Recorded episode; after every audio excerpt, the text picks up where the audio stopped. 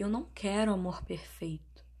Eu quero amor real, visceral, que me lembre das minhas fragilidades e ainda assim me acolha, sem julgamentos, sem esfriamento. Sempre me disseram, sem muitas palavras, para alcançar a perfeição. Mas o amor vem e diz não. Me permite simplesmente ser. E de início é meio difícil de entender. Como pode, depois disso, ainda gostar de você? Parece buscar motivos para afastar o que quer vir livremente até você. Cansei de me esconder. Eu quero ver e viver tudo o que o amor tem para oferecer, sem a pressão de acertar em tudo ou o medo de perder a cada mal entendido.